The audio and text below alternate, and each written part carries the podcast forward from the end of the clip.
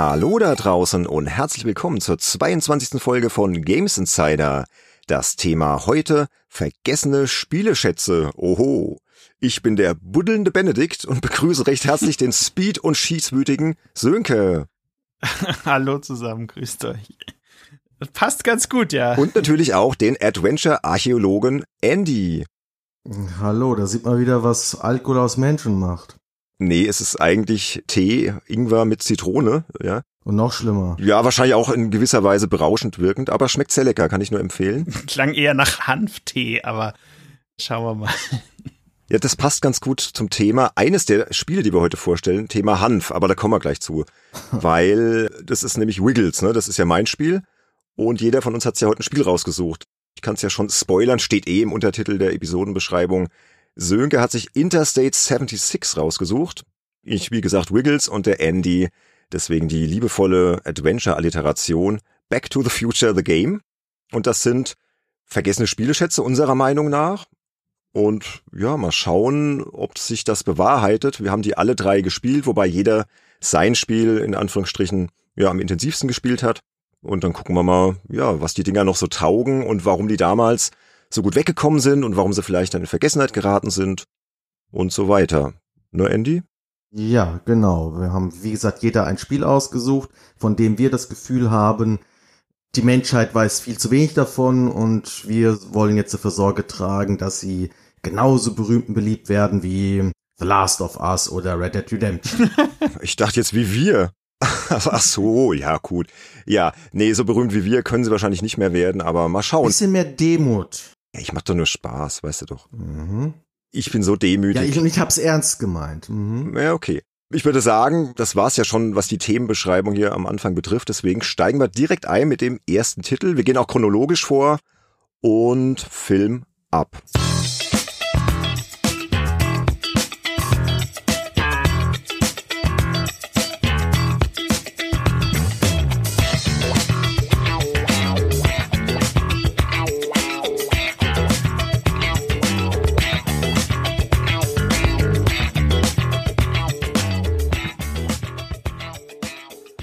Das erste Spiel heute, Interstate 76. Das ist ein Action- und Rennspiel aus dem Jahr 1997, ist nur für den PC erschienen. Entwickler und Publisher waren Activision. Und alles weitere, was man da wissen muss, wird gleich der Sönke erzählen. Aber Sönke, jetzt mal am Anfang. Warum hast du denn ausgerechnet Interstate 76 ausgewählt? Ja, ist eine gute Frage. Also ein Grund war sicherlich, dass eine signierte PC-Player-Ausgabe, wo die PC-Player sozusagen kurz vor ihrem Ende stand, hat nochmal die ganze Redaktion signiert und da habe ich dann irgendwie so eine Ausgabe bekommen und da hatten die das offizielle Nachfolgerspiel, nämlich Interstate 82, auf dem Cover gehabt ja, da habe ich mir gedacht, irgendwie Interstate, das hatte ich eh immer schon so so angemacht, vor allem was das das ganze Audiothema angeht. Also ich finde die die Musik bei diesem Spiel grandios. Ich, ich finde, das packt mich immer sofort und ich mag aber generell auch so Spiele wie Twisted Metal oder jetzt dieses Destruction All Stars und bin einfach großer Fan von diesen Auto-Shooting-Games. Ja, auch so diverse Free-to-Play-Sachen gibt's da ja auch noch und so weiter.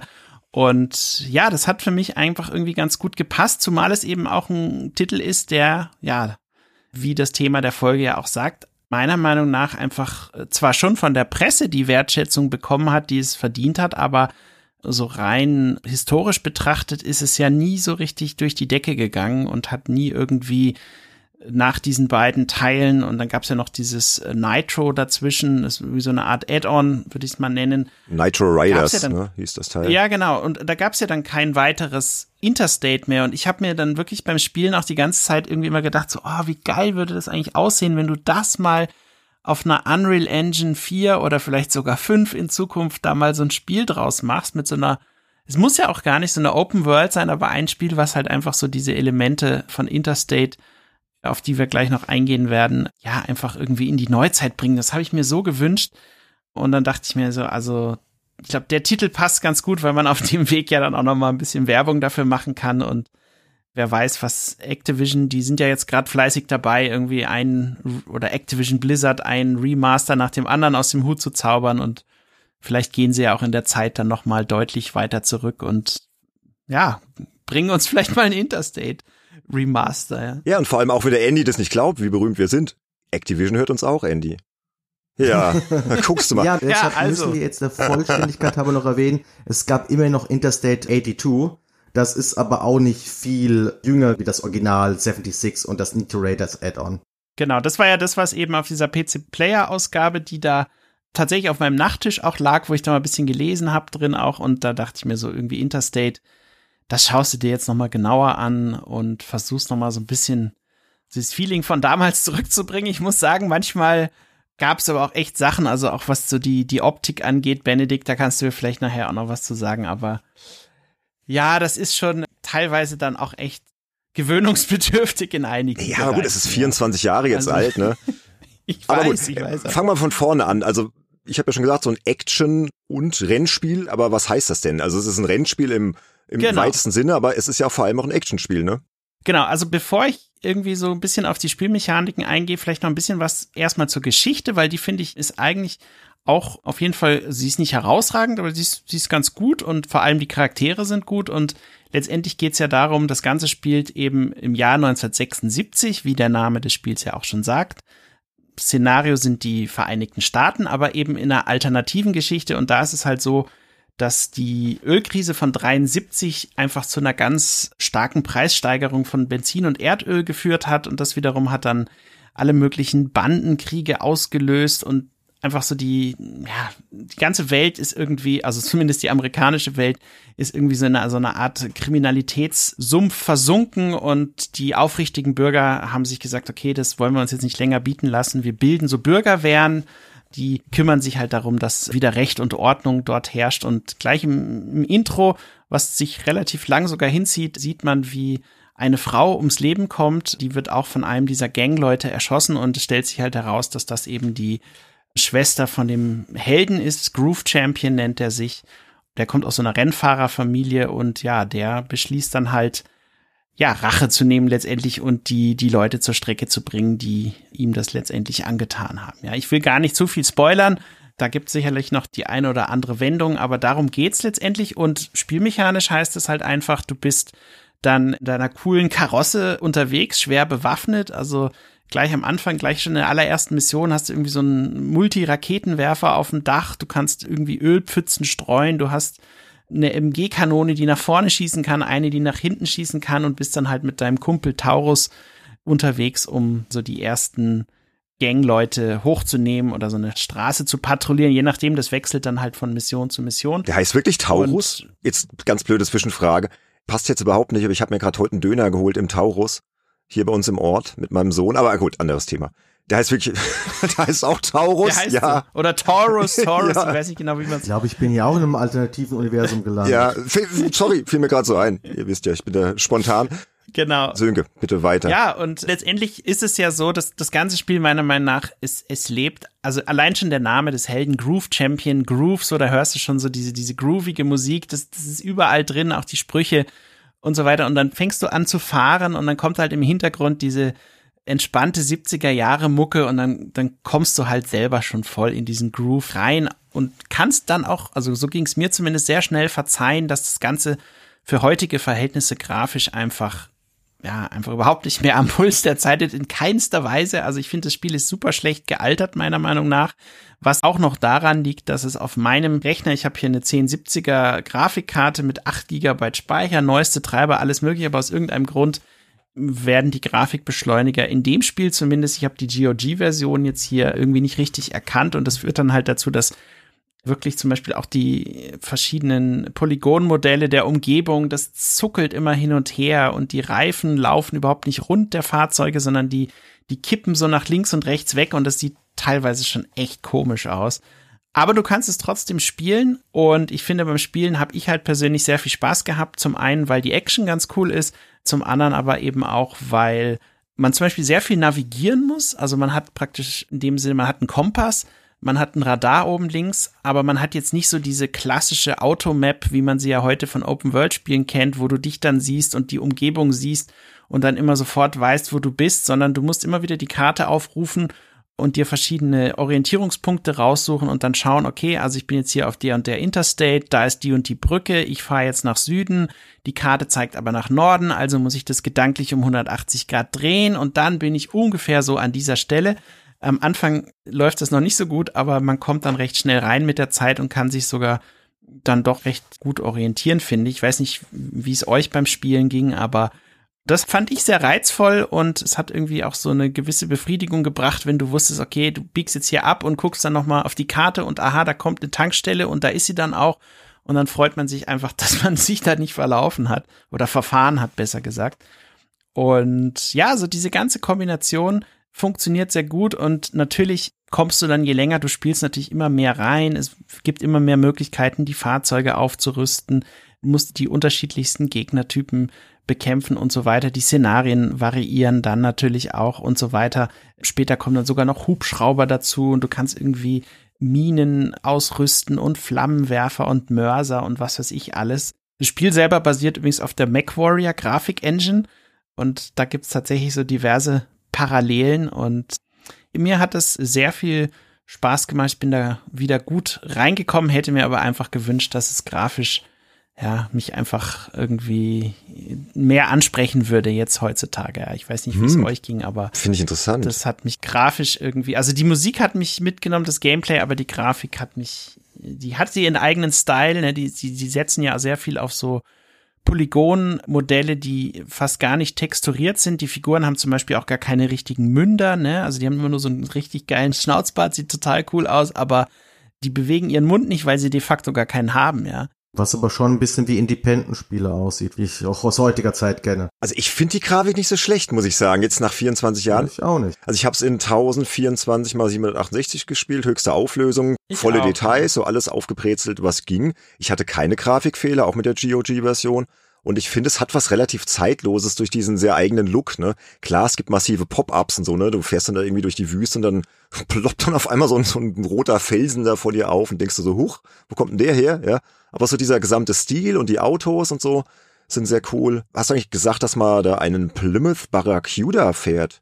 Ich glaube, das wäre auch noch ganz wichtig zu erwähnen. Das ist ja auch so ein recht relativ ja, also kultiges genau Auto, den, so ein, so ein Muscle Car. Bei den Fahrzeugen ist es ja so, dass die eben keine Originallizenz haben, aber die Fahrzeuge selber basieren alle auf Wagen, die es damals tatsächlich gegeben hat. Ja. Das soll nicht der originale Plymouth schieß mich tot also sein, sondern ich, ich das so, ist an den angelehnt. genau, ich habe das so gelesen in dem Test damals von der Powerplay. Die haben da sogar so eine Liste drin, welches Auto im Spiel, welchem Auto im Original entspricht.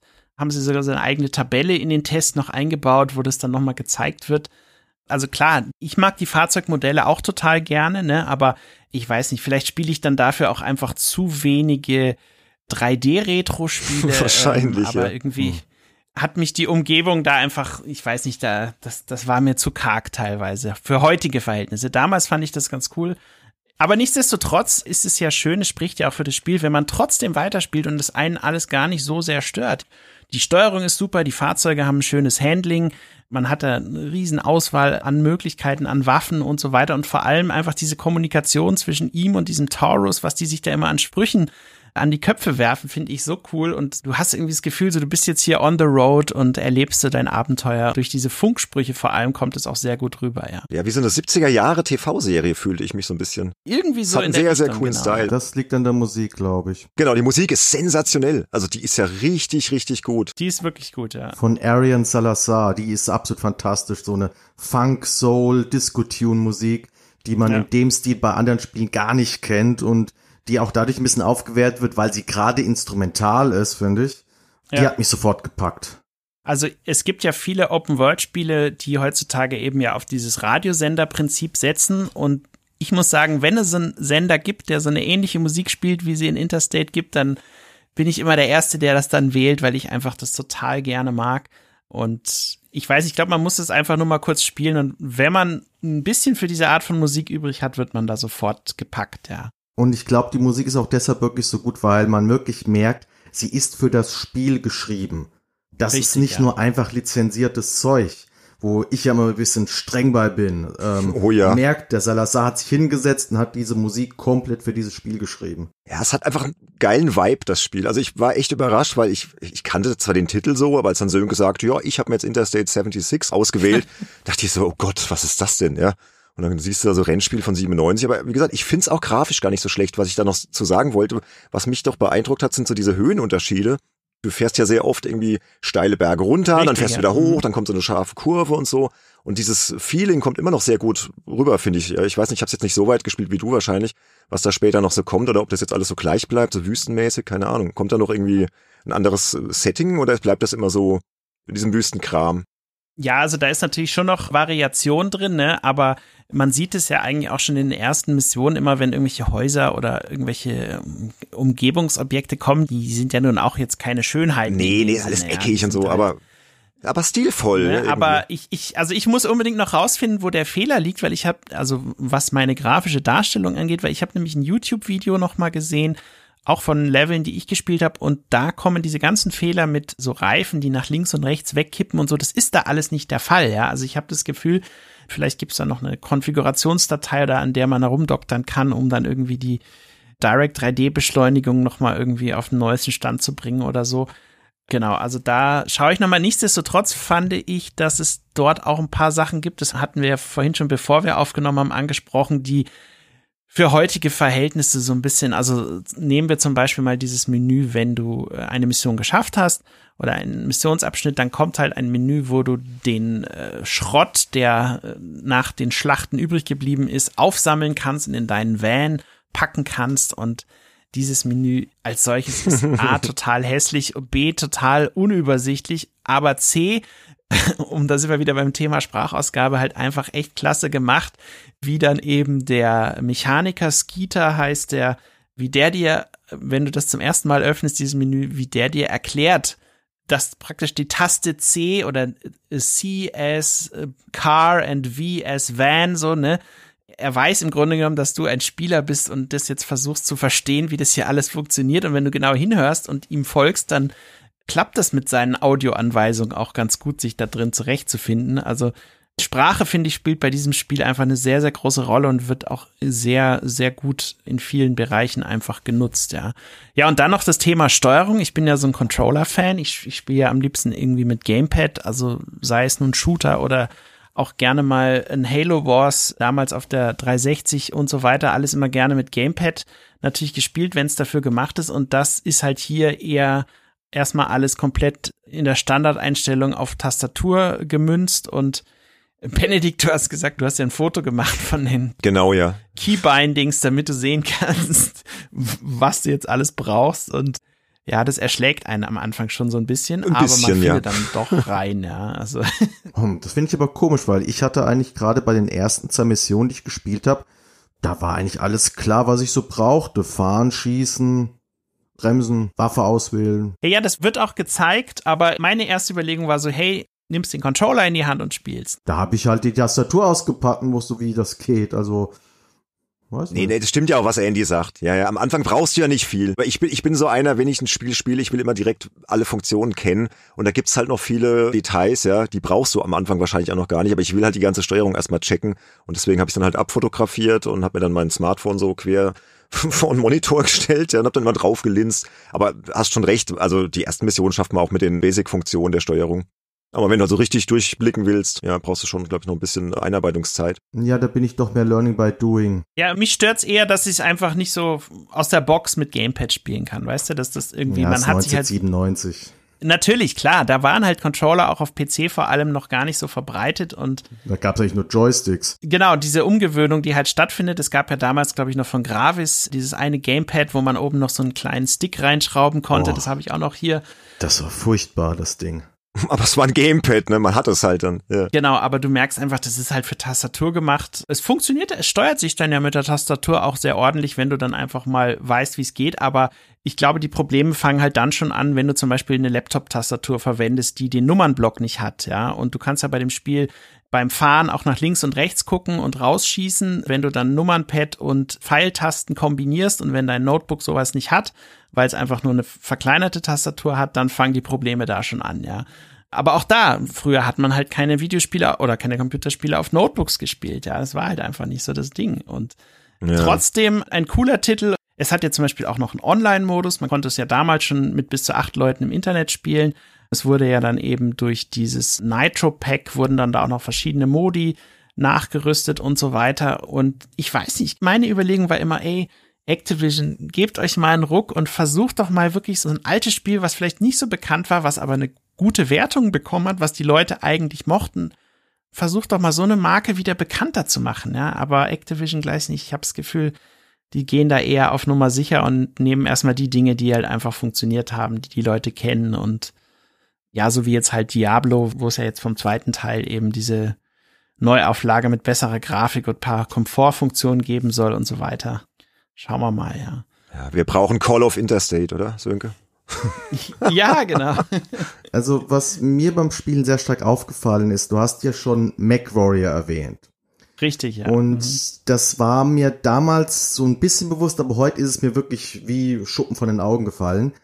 Interstate ist nichts anderes als eine schnelle Version von MacWarrior.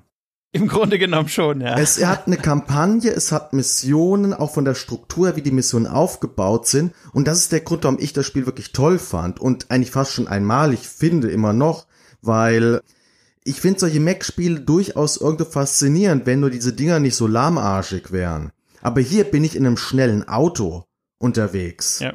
Und, ja. und es fühlt sich auch schnell an, ne? Da also kann man also sicherlich was draus machen, finde ich. Ja. Wobei am Anfang, wenn der Taurus da vor dir rumzuckelt, dann fühlt sich's nicht so schnell an. Muss ich jetzt mal insistieren. Da musst du mir hinterherfahren, ne, so in den ersten Missionen immer. Ach ja. ja das Und da dachte ich immer so, Alter, das war schlechtes gib Level doch mal Gas, richtig. ey. Wieso fährt denn der da immer nur 30 Meilen pro Stunde, ne? Ja, ja, ja. Äh, nur mal so genau. am Rande. Also ist nicht immer so schnell. Aber hinten raus dann wahrscheinlich, ne? Wenn du von der Leine gelassen wirst, dann ja, genau. ist es sehr schnell. Und es ist vor allen Dingen auch die Kämpfe an sich sind deutlich flotter und actionreicher als in so einem Mac-Spiel. Ja. ja, und diese herrlichen Bitmap-Explosionen, ne, wenn du was abschießt, ah, das finde ich so geil. So. Oder wenn ein Auto explodiert, also vor allem, wenn du es halt mit Raketen triffst, dann siehst du ja praktisch die Farbe der Außenkarosserie verschwindet komplett und dann siehst du so ein angekokeltes Automodell, was aber irgendwie ja nur auf seine absolut notwendigsten Teile reduziert ist. Also irgendwie so total bizarre Effekte, teilweise auch für die Autos, manchmal bleiben sie ja auch in irgendwelchen Straßenobjekten hängen und so weiter. Ihr müsst echt mehr Spiele aus den 90er Jahren spielen. Mach ich doch dauernd, Andy, weißt du doch. Ständig. Dann geht das an Sönke. Definitiv. Ja, nee, also da tatsächlich habe ich ja auch gesagt, dass ich bin tatsächlich nicht derjenige, der, also ich spiele gerne so alte Pixel-Sachen und so, aber so die 3D-Sachen, da geht's bei mir erst so ab Generation Xbox 1 irgendwie los würde ich mal sagen. Aber ich würde mir wirklich wünschen, vielleicht sogar ein Spiel, was Remake und Remaster in einem Paket hat. Das hat zum Beispiel auch noch keiner gemacht, oder? Dass du wirklich, dass du das alte Spiel kriegst, aber dass du gleichzeitig nochmal eine neue Version kriegst, die alles besser macht. Monkey Island hat das gemacht. Ich wollte gerade sagen, gibt es doch diverse Special Editions, wo du dann auf Knopfdruck einfach hin und her schalten kannst, neuer Look, alter Look und so. Nein, nein, aber ich meine, also ein Remaster und ein Remake in einem Spiel, ja, dass du also wirklich sagst, okay, im Hauptmenü, ich will das Remaster ah, okay. spielen, sprich mhm. das, das alte Spiel mit besserer Grafik, oder ich will das Remake spielen wo sich die Entwickler wirklich all die Sachen vorgenommen haben, die die Leute halt nicht mochten oder die in ihren Augen Schrott waren oder vielleicht einfach nicht gut funktioniert haben. Keine Save-Funktion. Das lohnt sich nicht, weil da musst du ja im Prinzip zwei Spiele auf einmal entwickeln und da entwickelst du lieber zuerst einmal das Remaster, guckst, ob das ankommt und wenn das ankommt, dann machst du das Remake. Naja, aber 2 in 1 gab's noch nicht, oder? Also ich kenne Nee, weil sich das einfach so nicht rechnen würde. Das würde selbst ich als Idealistenschwein würde das so nicht machen. Da würde ich auch lieber zwei Spiele raushauen. Idealistenschwein, Andy. Aber Sehr interessant. als Spieler Sorry. würdest du das doch total geil finden, oder? Also als Spieler würde ich das fantastisch finden. Ja, natürlich. Du als Spieler würde ich es total geil finden, wenn all diese Spiele, die ich total liebe, jetzt in Hypergrafik rauskommen. Das am besten Remake, Remaster und Reboot, klar. Aber, ja, genau, aber umso mehr fände ich es geil, wenn es mal irgendjemand mit dem Spiel macht, um zu sagen, hey, ich habe das jetzt mal gemacht und vielleicht dann dafür auch belohnt wird. Als Spieler fände ich es geil, wenn Shadow of the Colossus, wenn die letzten 16 Kolosse noch nachgeliefert werden, aber das passiert auch nicht.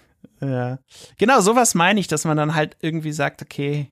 Aber gut, wir schweifen, glaube ich, so ein bisschen ab, aber ich mhm. glaube, was man sagen kann, wer jetzt hier Interesse bekommen hat beim Zuhören, das Schöne ist, es gibt eben das Interstate 76 für 4,99 Euro, also es ist wirklich geschenkt bei GOG zum Runterladen. Da ist dann eben auch noch dieses Nitro Pack dabei das ist wirklich kleines Geld für ein Spiel, was halt einfach echt Spaß macht. Dann kriegt man noch ein 1,2 Megabyte großes PDF-Manual, wo dann nochmal alles irgendwie fein säuberlich erklärt wird, was für dieses Spiel wichtig ist. Ja, also da wird wirklich jeder Menüscreen haarklein erklärt. Das kennt man ja heutzutage gar nicht mehr, dass das irgendwie mit so viel Liebe zum Detail da gemacht wird.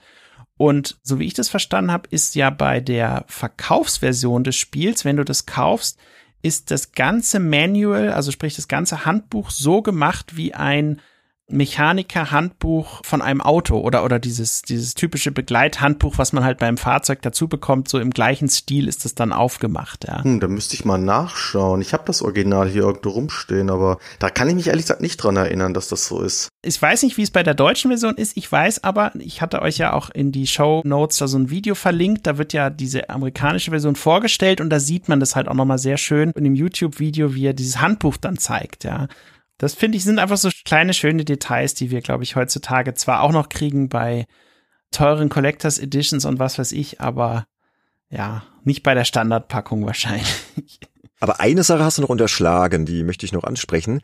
Den Hinweis, dass man bei dem Spiel während einer Mission nicht abspeichern kann. Das ist auch ein ist richtig, Punkt, ja. der mich ein bisschen genervt hat. Gerade so am Anfang, bis ich dann so drin war, ne? 90er Jahre eben. Genau, ja. Das muss man halt wissen, glaube ich. Ne? Also dafür ist es ja auch nicht so lang. Du hast ja schon gesagt, 17 Missionen. Und es war vielleicht eine bewusste Entscheidung, dass du dann halt einfach genug Spielzeit hast. Ne? Weil wenn du jetzt jederzeit speichern könntest, dann bist du wahrscheinlich relativ schnell durch. Ja, 90er Jahre eben. Und auch keine Checkpoints. Du fängst jedes Mal von vorne an. Ja, 90er Jahre. Ja. Ich hatte eine ähm, Szene gleich am Anfang gehabt, irgendwie, du hattest es ja schon angesprochen, du folgst ja dem Taurus dann da durch die Gegend und probierst natürlich dann aus, so was passiert hier, wenn ich das drücke und die ganzen Tasten durchprobieren und dann habe ich halt irgendwie mal zwei Sekunden auf ihn geschossen und gleich Mission fängt nochmal von vorne an, nicht erlaubt, ja. Und das kann natürlich dann sehr ärgerlich werden, wenn dir das kurz vom Ende einer Mission passiert, ja. Zum Beispiel. Wobei die Missionen am Anfang ja wirklich noch sehr kompakt und sehr knackig sind. Hast jetzt auch nicht so viel neu zu spielen, aber klar, auch das ist natürlich dann für ein mögliches Remaster eine willkommene Zusatzfunktion, wenn man auch einfach zwischendurch, wo man will, halt speichern kann. Ja, Ja, der Sönke will ein Remaster. Oder ein besser ein Remake. Ne? ja oder Ich die merk Wolken. das schon. Noch. Die Wolken, also ich muss sagen, ah, du, du siehst dann so am, am Horizont, wie sie dann wie so ein Wasserfall nach hinten abkippen und die haben auch so eine hohe Fluggeschwindigkeit, die Wolken. Also ich habe noch nie Wolken gesehen, die so schnell, also es war schon wie so im Zeitraffer, aber auch das hat mich am Ende gar nicht so gestört. Hat doch Charme. Also ich mag das, aber gut. Genau, die Charaktere sind halt auch einfach, die sind einfach total cool. Ja, es ist einfach ein schönes 90er Jahre Ding, was ja damals auch, wir haben ja hier so ein paar Kritikerwertungen aufgeschrieben, das wurde ja wirklich, also vor allem auch von der deutschen Presse, Powerplay 85 für die Kampagne, 81 für den Multiplayer, dann PC Action 86, PC Player 5 von 5, PC Games 85, GameStar immerhin 83 und PC Gamer international hat dann 93, GameSpot 89, also sind alles schon, also vor allem von bekannten Magazinen sehr hohe Wertungen. Es gab aber auch Ausreißer, also Computer- und Videogames zum Beispiel damals, die haben nur 50 gegeben, ja, also die hat es irgendwie überhaupt nicht so gepackt, ja. Den war es zu schwer, bestimmt. Und was bei der PC-Player-Wertung noch interessant ist, diese 5 von 5 Sternen, die wurden von dem Jörg Langer gegeben, von dem Haupttester. Und trotzdem hat das Spiel keinen Gold Player Award gewonnen. Das war eigentlich recht ungewöhnlich. Mit Begründung oder hat er das dann einfach mal so festgelegt? Also soweit ich weiß, wurden diese Gold Players halt in der Redaktionskonferenz dann verliehen, während diese Einzelwertung, die hat halt jeder für sich eben gegeben. Da gab's halt nicht diese Konferenzen wie eben der Powerplay oder in der PC Player, bevor sie dieses Wertungssystem eingeführt hatten. Und das heißt, der Jörg war da sehr begeistert von, aber die ganze Redaktion fand das Spiel nicht gut genug, um einen Gold Player Award zu geben. Bisschen knauserig wieder die Jungs von der Player. Ja, das fand ich schon so. Also das Spiel hätte schon einen verdient, weil es ja schon was Einmaliges eigentlich bis heute geblieben ist, von dem Nachfolger abgesehen. Ja, und was ich schön finde, ist, es wurde ja eben auch für das, was meiner Meinung nach am meisten heraussticht, nämlich die Musik und der Sound, wurde es ja auch ausgezeichnet von der Academy of Interactive Arts and Sciences. Es hat zwar nicht gewonnen, aber es wurde immerhin in die Finalistenrunde aufgenommen. Der Award in dem Jahr, der ging dann an Parappa the Rapper. Das kennen ja die PlayStation-Fans unter euch oh mein noch. Gott.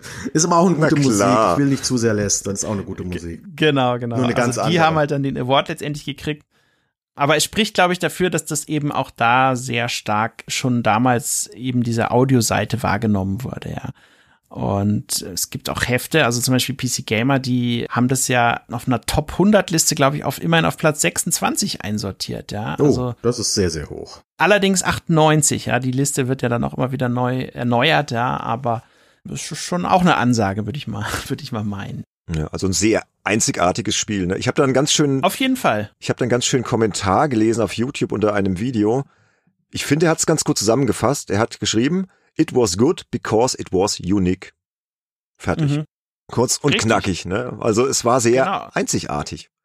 Von daher hast du es ja rausgewählt, ne? Genau. Ich will tatsächlich jetzt als nächstes dann mal das Interstate 82 noch spielen. Also das habe ich mir jetzt noch vorgenommen, einfach da noch mal ein bisschen irgendwie zu vergleichen und auch zu gucken natürlich, wie, wie schlägt sich das ganze Ding technisch. Und dann werde ich natürlich noch mal in meinem Dreams, da bin ich jetzt gerade irgendwie voll drin, noch mal, noch mal schauen, ob vielleicht irgendjemand so eine Art Indie-Remake schon gebaut hat, weil da gibt's ja in Dreams das ein oder andere, was viele gar nicht so wissen. Also von PT kann man ja die Demo danach spielen und alles Mögliche. Da werde ich auch noch mal schauen, was es da so gibt. Und dann, wie gesagt, hoffe ich von Activision, dass sie sich mal irgendwann ein Herz fassen und uns in irgendeiner Form das noch mal mit deutlich besserer Grafik servieren. Also ich glaube, sie haben es jetzt gehört. Wenn sie es jetzt immer noch nicht Genau. machen, Sönke, dann, dann Nee, ist irgendwie genau. der Einfluss doch nicht da, den ich dachte, den du hast. Dann sind wir doch nicht so berühmt. genau. Dann ist die These widerlegt, die ich da am Anfang aufgestellt habe und alles war umsonst. Aber gut. Dafür wissen jetzt viele Leute von Interstate 7060, die vielleicht noch nichts davon wussten. Ne? Genau. Gut, dann würde ich sagen, zieh mir mal weiter, weil du hast ja am Anfang hier Stichwort Hanf gesagt und das passt ganz gut zum nächsten Spiel.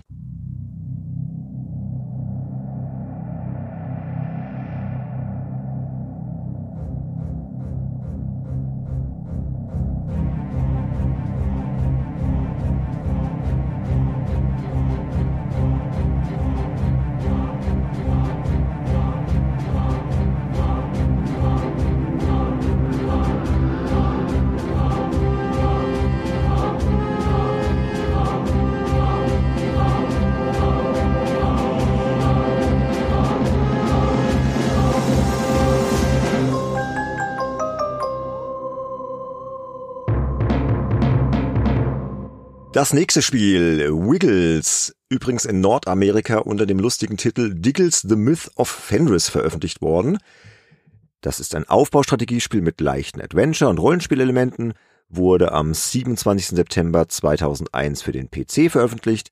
Entwickler war das Spieleentwicklungskombinat, auch SEK Ost genannt, und die haben dann 2006 auch noch das Echtzeitstrategiespiel Paraworld veröffentlicht.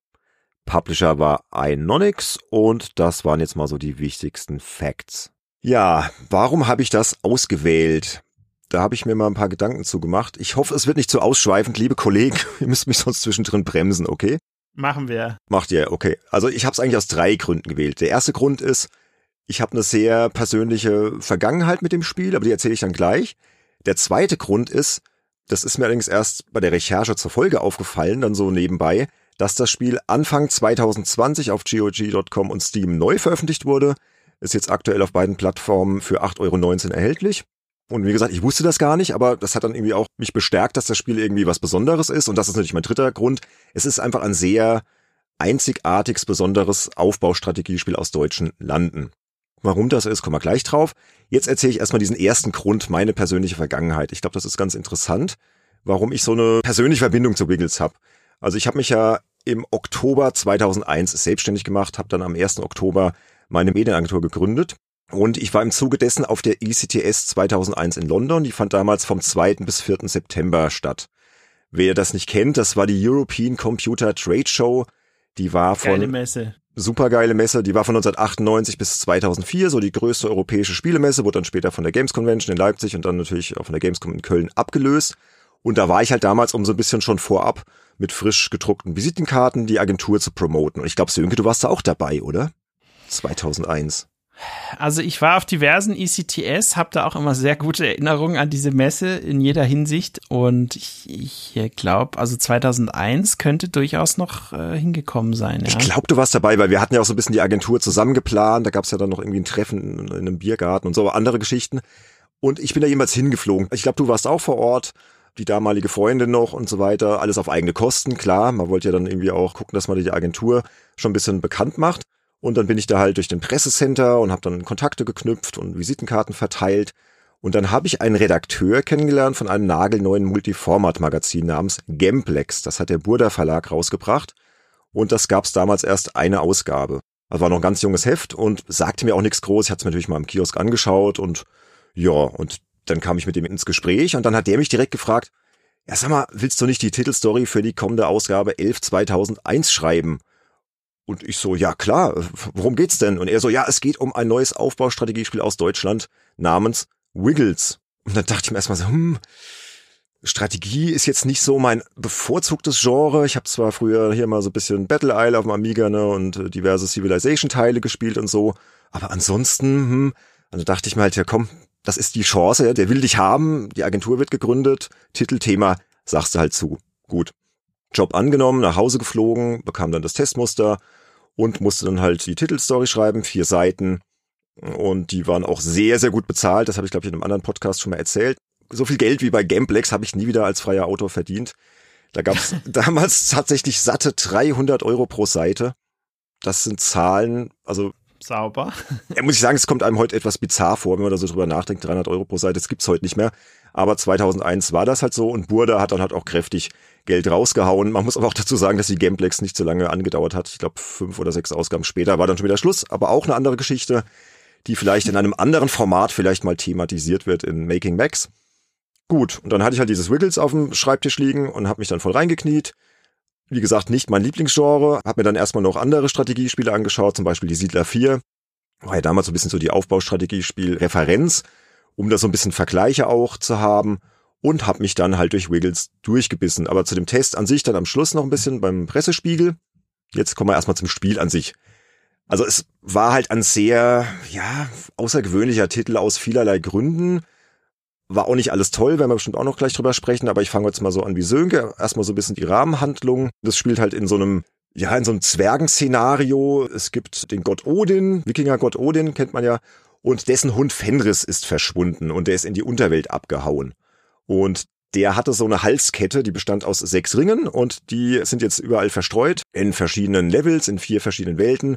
Und der Odin gibt jetzt dem Anführer des Wiggles Clans, das ist einer von vier Zwergenclans, den Auftrag, Fenris einzusammeln und halt diese Ringe aufzusammeln, um diese Halskette neu zu schmieden und den Hund dann zu zähmen. Zur Belohnung sollen die Wiggles dann diverse Sachen bekommen, wobei das Wichtigste für die Wiggles ist, dass sie endlich Bartwuchs erhalten, wie die Wikinger. Weil die sind halt so haarlos, ja. Irgendwie witzig, die Geschichte. Also, also musst du erstmal drauf kommen. Fragst. Ja, und dann noch ja, irgendwie genau. ein Lebensvorrat an Met und sie kriegen noch Gold und den Status von Halbgöttern und so weiter. So, und dann fängt das Spiel halt an und dann ist jetzt erstmal so das Ziel, dass du dich halt mit den Wiggles in der Kampagne von der Erdoberfläche angefangen immer tiefer nach unten gräbst. Es gibt dann vier umfangreiche Welten, wie gesagt. Kristall, Lava, Schwefel und Urwald-Szenario. Insgesamt über 40 Missionen und das sind dann auch diverse Nebenmissionen dabei. Die muss man nicht zwingend absolvieren, kann man aber machen. Und man reist durch fünf Epochen der Menschheitsgeschichte. Und ansonsten gibt's natürlich noch ein Tutorial und ein freies Endlosspiel. Das sind immer so die Rahmenbedingungen von Wiggles. Und dieses Tutorial sollte man auch unbedingt spielen, weil das Spiel sieht zwar so niedlich aus und Zwerge und alles knuffig, aber es ist doch relativ komplex. Und da bekommt man dann von der zynischen Elfe Elke, die heißt wirklich so Elke, dann halt so die, die Basics beigebracht und muss dann auch mal so einen ersten Buddelwettbewerb gegen die drei anderen Zwergenclans gewinnen. Und dann geht das Spiel eigentlich so richtig los. Multiplayer-Modus gibt es nicht. Den haben sie damals aus diversen Gründen dann nicht mehr fertigstellen können. Und ja, das Spiel selbst wurde entwickelt von einem deutschen Studio, wie gesagt, von dem Spieleentwicklungskombinat. Das wurde auch genannt SEK Ost. Da haben wir dann später noch ein kleines Schmankerl, weil ich habe gesehen, dass ich auf Facebook mit dem damals leitenden Programmierer, dem Carsten Ortmann, schon seit Jahren befreundet bin irgendwie. Man kennt sich ja irgendwie so ein bisschen über drei Ecken. Und dann habe ich ihn gefragt, ob er zur Folge nicht was beisteuern möchte. Und das wollte er, aber kommen wir dann gleich zu. Das Spiel an sich. Was machte Wiggles so besonders? Ihr könnt mir doch gerne helfen, weil wie gesagt, es ist nicht mein Genre, es war es damals nicht und es ist heute immer noch nicht. Aber ich versuche es mal auf den Punkt zu bringen, weil das Spiel doch sehr, sehr viel Inhalt bietet. Also ich glaube, das Wichtigste ist erstmal, es ist im Unterschied zu einem Siedler eben nicht von oben dargestellt, sondern in so einer seitlichen 3D-Perspektive. Man blickt da immer so drauf und sieht dann wie in so einem Terrarium seine Wiggles da so rumwuseln. Und man kann dann mit der Maus stufenlos ans Geschehen ranzoomen und die Kamera wirklich in alle Richtungen kippen und drehen. Und das hat es wirklich von so einem Siedler doch deutlich unterschieden damals. Ja, und dann muss man halt so einen Warenkreislauf erschaffen, typisch Aufbaustrategiespiel, äh, um die Zwerge halt zu versorgen. Muss dann Nahrung, Werkzeuge, Produktionsstätten und so weiter erschaffen es muss fürs Freizeitvergnügen der Wiggles gesorgt werden und so weiter. Aber das können wir gleich im Detail auch noch ein bisschen besprechen.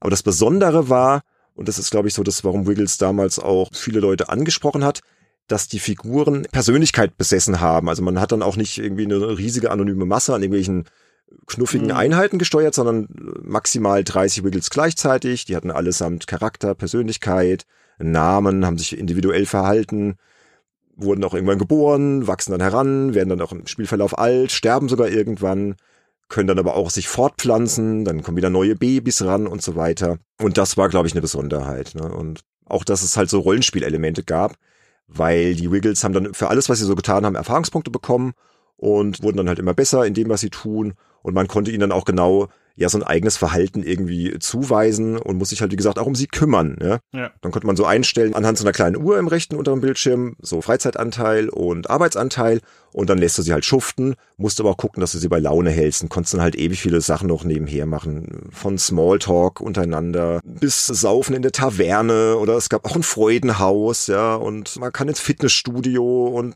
tausend Sachen. Und das war halt ein komplett anderer Ansatz als die Siedler. Also ich glaube, die Entwickler wollten, das haben sie dann auch selbst gesagt, so ein bisschen so ein Anti-Siedler schaffen. Ne? So ein bisschen zynischer, sarkastischer.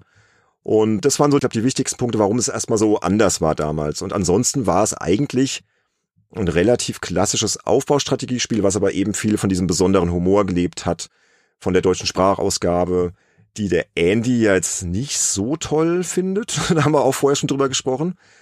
Wobei es ja eigentlich so ist, dass da relativ bekannte deutsche Sprecher vorkamen, unter anderem die deutschen Stimmen von Richard Gere, Julia Roberts oder damals auch von Roger Rabbit. Aber Andy, du hast ja irgendwie gemeint, nee, ist nicht so mein Fall, ne? Ja, also dazu muss man auch erstmal sagen, dass ich allgemein kein großer Fan von deutschen Synchronstimmen mehr bin, seitdem ich mir Filme im englischen Original anschaue. Ja, also ich war von dem Wickels so ein bisschen eigentlich ernüchtert. Ich hatte so ein bisschen das Problem, was Sönke mit Interstate hatte. Es wirkte grafisch und musikalisch für mich sehr alt und wie so ein Kind Anfang der 2000er Jahre. Die Sprachausgabe wirkte, ja, gekünstelt. Zum Teil wegen der Tontechnik her, aber halt auch zum Teil leider wegen der Betonung. Und ich finde ja die Wickels auch von der Idee her und vom Charakter her eine niedliche Idee, aber der Humor, der war gar nicht meins. Aber das ist so eine persönliche Geschichte, glaube ich, von mir. Ja, der ist typisch deutsch, finde ich. Man muss ja überlegen, es ist ein deutsches Entwicklungsstudio. Ich bin auch typisch deutsch. Du bist typisch deutsch? Na, weiß ich nicht. Was, was ist typisch deutsch? Gut. Ja, genau. Lass uns nicht abschweifen. Also, die haben da halt einen sehr eigenen Humor reingebracht. Das fängt ja auch schon damit an. Das war ja ein Studio, was in Berlin-Kreuzberg beheimatet war und die haben dann halt irgendwie Synchronsprecher berlinerisch sprechen lassen. Da gibt's ja dann, wie gesagt, noch andere Clans. Also man steuert die Wiggles, dann gibt's noch die Pisa, die Knocker und die Brains. Und die Pisa. Die Brains. Die Brains, ja. Die haben dann auch alle verschiedene Eigenschaften, was sich die Brains, wie der Name schon sagt, die erschaffen ganz schnell neue Materialien, Gebäude, Waffen und sind halt so die, ja, die Brains, halt die Hirne. Und die Knocker sind halt so die Meister des Bergbaus. Dafür sehen die dann ziemlich schlecht, weil die halt immer unter Tage arbeiten. Und dann gibt's halt noch die Pisa, ne, die sind also so die, die gechillten und so, ne? Sie sprechen dann auch so, immer ein Joint im Mundwinkel, Thema Hanf, ja, kiffen halt die ganze Zeit. Und die. Die Hanfacker. Ja. Und das sind gute Fallensteller, aber die haben eine ziemlich schlechte Ausdauer und sind auch keine guten Kämpfer. Und wenn man die zum Beispiel jetzt trifft, also einer der frühen Missionen der Kampagne, kommt man dann irgendwie so, man buddelt sich halt so unter die Erde und kommt dann irgendwann in das Lager der Pisa und dann empfängt halt einen Pisa und sagt dann, hey, nicht, dass du denkst, wir konsumieren hier Drogen, wegen der Altersbeschränkung. Und das ist so dieser Humor, ja. Ich fand's ganz lustig, muss ich sagen. Vielleicht bin ich ja dann typischer Deutsch als du, Andy. Ich weiß es nicht. Also möglich, möglich.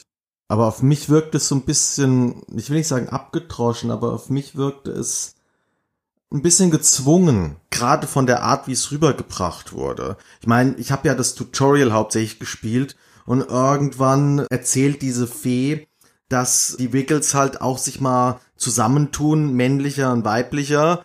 Und dann kommt halt dieser Nicknack, du weißt schon Spruch von Monty Python. Knickknack. Und wie ich das gelesen habe, wie ich das gelesen habe, also ich habe ja zuerst die Untertitel gelesen, ihre Sprechblase, da fand ich das irgendwie noch witzig, aber wie sie es dann gesagt hat, wirkte es, ja, erzwungen. Hast du Stromberg geguckt, die, die Fernsehserie, die deutsche? Ja, und ich mag Stromberg. Ich mag wirklich Stromberg. Der hat es ja auch öfter gesagt, deswegen, es hat mich irgendwie an Stromberg erinnert, dieses Knickknack. Ja, aber der bringt das anders rüber, glaube ich. Ja, es ist halt dieser ganze Humor, also diese Art, dass die Zwerge halt, ja, wie gesagt, du lässt sie ja ganz normal bauen, Warenkreislauf, da gibt's ja auch ganz viele Produktionsstätten, irgendwie, ich könnte jetzt hier mit Zahlen um mich schmeißen, ich habe mir das irgendwo notiert, aber ich glaube, ich muss euch jetzt nicht damit langweilen, wie viel Produktionsstätten und Waffen und Technologien es gibt. Also Wahnsinn. Und ich glaube, um das aufzulockern und um halt ja, so einen Gegenpol zu den Siedlern aufzubauen, haben sie halt dann wirklich halt voll auf die Kacke gehauen und dann halt wirklich hier können ins Freudenhaus gehen, können sich fortpflanzen, Knickknack, es wird gekifft, dann können sie Bier brauen. Ich glaube, das war einfach so der Ansatz, um ja, irgendwie auch mal Leute abzuholen, die vielleicht eben nicht so diese typischen etwas biederen, langweiligen Aufbaustrategiespiele spielen. Also mich hat's damals abgeholt und mich holt's auch heute noch ab. Und ich mag das Genre eigentlich gar nicht. Also es hat vielleicht auch was damit zu tun, dass es schon kalkuliert war und du wolltest einfach mal so andere Zielgruppen auch abholen, aber auch gleichzeitig die Spieltiefe bieten, die halt ein Siedler bietet. Und ich glaube, das tut's halt schon. Ne? Aber wie du schon sagst, es ist halt wirklich ein, ja, ein 20 Jahre altes Spiel, was in mancherlei Hinsicht einfach zäh ist so ein bisschen. Ne? Also es ist sehr langsam. Du baust was und dann schickst du den Wiggle los und dann buddelst du den nach unten, bis der mal da unten angekommen ist dann, ja. Oh, dann denkst du, ja, ist gut. Ja, es dauert und dauert. Man braucht Zeit und man braucht ein bisschen Ruhe und es ist ein sehr gemütliches Spiel. Also wenn man jetzt fies wäre, könnte man sagen, zähflüssig. Ne? Ich glaube, das hat dir auch nicht so gefallen, Andy, ne? Ja, und mir ist halt auch aufgefallen, dass die internationale Fachpresse da auch so ein bisschen kritischer war wie die deutsche. Die haben das gerade sehr häufig betont, mit dem, dass das Spiel halt sehr, ja, langsam ist, eigentlich fast schon zu langsam ich will es jetzt auch nicht zu sehr beurteilen, weil ich habe ja jetzt auch nur das Tutorial gespielt und ich kann mich nicht mehr wirklich dran erinnern, ob ich es damals gespielt habe, weil ich hab's, ich habe sogar zweimal Original gehabt, keine Ahnung, wie ich an das zweite Exemplar rangekommen bin. Es war halt wirklich irgendwie nicht so meins. Ja gut, wie gesagt, ich bin ja auch so wie die Jungfrau zum Kinde gekommen, ja, damals durch den Gameplex-Test. Und ich musste es ja spielen und ich habe mich natürlich damals mega reingestresst, war ja auch einer der ganz frühen Aufträge für die Agentur, so ein, so ein bisschen Türöffner. Und ich glaube, ich habe es auch ganz ordentlich gemacht und habe es dann auch durchgespielt und ich habe da keine Ahnung, wie viele Stunden drin versenkt. Sehr viele, also weit über 50, ja. Dann gibt's ja noch Endlosspiel und so. Also es ist schon ein echtes Komplexitätsmonster. Man darf sich nicht von diesen lustig aussehenden Zwergen und dieser Thematik da irgendwie so ein bisschen äh, ja täuschen lassen. Also es ist schon sehr komplex und es baut ja auch so aufeinander auf, dass je länger du spielst, desto mehr entdeckst du, desto mehr erforschst du, kommst dann in die verschiedenen Zeitalter, also kannst dann auch immer mehr und du musst ja auch kämpfen, ne? wenn du dann die Höhlen durchbuddelst und dich weiter vorgräbst, kommen dann irgendwelche Viecher, die dich angreifen. Und dann kannst du die dann auch mit verschiedenen Kampftechniken irgendwie behaken. Da gibt's dann Kung Fu, Taekwondo. Also es ist sehr komplex, ja. Es ist halt nicht nur, dass du nur dann irgendwie den angreifst. Nee, du kannst dann auch verschiedene Kampftechniken benutzen. Aber es ist einfach sehr liebevoll gemacht, alles in allem. Und ich finde auch, wenn man gleich hört, was Carsten so erzählt, merkt man auch wirklich die Liebe, die da drin steckt. Und es muss ja auch einen Grund geben, warum es jetzt re-released wurde. Also das ist ja nicht umsonst Und passiert. Und sag mal, du hast, du hast die GOG-Version gespielt oder auf Steam? Ich habe die GOG-Version gespielt und die läuft hervorragend. Also die haben sie ja auch technisch nochmal überarbeitet, wird Carsten gleich auch noch ein bisschen erzählen. Und die läuft auch in hohen Auflösungen, also jetzt mhm. Full HD. Und ich hatte null Probleme, die flutscht richtig gut, ist super angepasst und ja, kann ich nicht meckern. Das Interessante ist, auf Steam hat es ja auch es hat zwar nicht so viele Bewertungen, aber die Bewertungen, die es bekommen hat von der Community, also 88 von 199 sind positiv und da sind auch sehr, sehr viele begeisterte Leute dabei. Es gibt aber auch welche, die finden es schlecht. Die finden es aber darum schlecht, weil es eben wohl doch noch diverse Abstürze und Fehler produziert. Ich weiß nicht, du meintest ja, die Version, die du jetzt bei GOG gespielt hast, lief super. Ich weiß auch nicht, ob das die gleichen Versionen sind oder ob es da Unterschiede gibt. Das Spiel an sich hatte damals schon diverse Bugs. Das wird auch Carsten gleich auch noch erzählen. Deswegen hören wir ein bisschen gleich mal rein.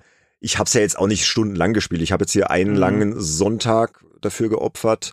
Ich musste mir auch die anderen Spiele noch anschauen. Liebe Hörerinnen und Hörer, wir schaffen hier richtig was für den Podcast. Ne? Nicht, dass ihr denkt, hier, die reden jetzt über irgendwelche Spiele. Nein, wir schauen uns die auch wirklich an. Ja?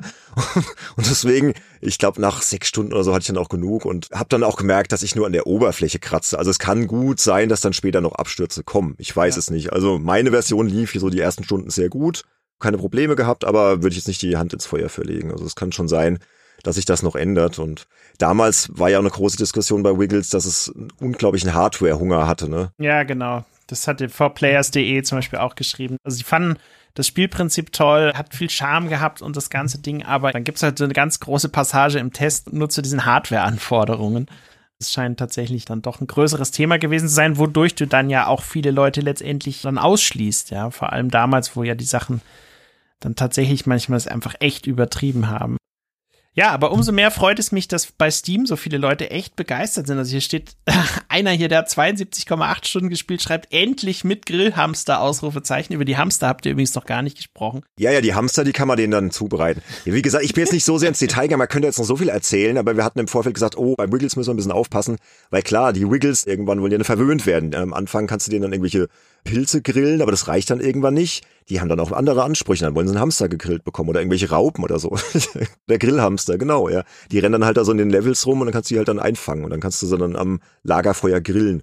Also ist schon sehr lustig, weil du musst ja wirklich immer sehr penibel um die Wiggles kümmern. Wie gesagt, du hast hier dann oben so eine Leiste, kannst dann auch immer sehen, wer da gerade was macht. Die haben dann auch immer ihren Hut auf, also je nachdem, welche Tätigkeit sie gerade machen, was ich beim Kochen, die Kochmütze, in der Freizeit dann halt die rote Zipfelmütze und es hat schon sehr viel Charme und alle haben einen Namen und die können, wie gesagt, auch sterben und auch im Kampf und so. Und wenn dann einer stirbt, dann ist wie im Tamagotchi damals. Du bist halt total traurig. So, oh nee, der Olaf ist tot.